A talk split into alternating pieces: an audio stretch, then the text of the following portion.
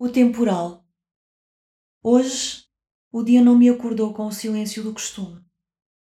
Por mais que despreze tudo o que o céu passou a representar na minha vida, hoje não foi possível ignorá-lo como queria. Desagradavelmente curioso, ele parecia querer entrar-me pelo quarto adentro com armas e bagagens. Olá, eu sou a Lúcia Julião e espero que este podcast te inspire a não quer deixar nada por dizer.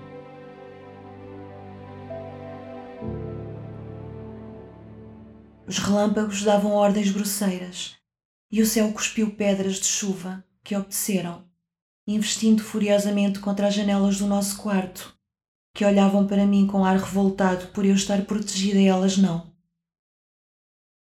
Acabei por abri-las com medo que partissem. A força do ar que me agrediu encheu-me de ti. O cheiro transportou-me numa fração de segundos ao abraço que nos uniu, num dia frio, úmido e de inverno. Este pensamento pareceu-me tão perto que quase consegui sentir as tuas mãos fazendo-me festas suaves nas costas. Inspirei profundamente até à exaustão e tudo à minha volta pareceu perder o som. Só parei quando o ar lá fora pareceu acabar. Fiz um esforço tremendo para recuperar os sentidos, porque naquele momento só queria fechar a janela e deixar tudo lá fora como estava, longe de mim, longe do meu refúgio longe do sossego que se impunha urgente, embora improvável. Apesar de gostar de ser enganada desta forma, comecei a aceitar que nesses momentos tu não estás mesmo ali, mas sim apenas na minha vontade, nos meus desejos, na minha saudade. Faz hoje uma semana que não saio de casa porque simplesmente continuo a não conseguir respirar o ar da rua como uma pessoa normal.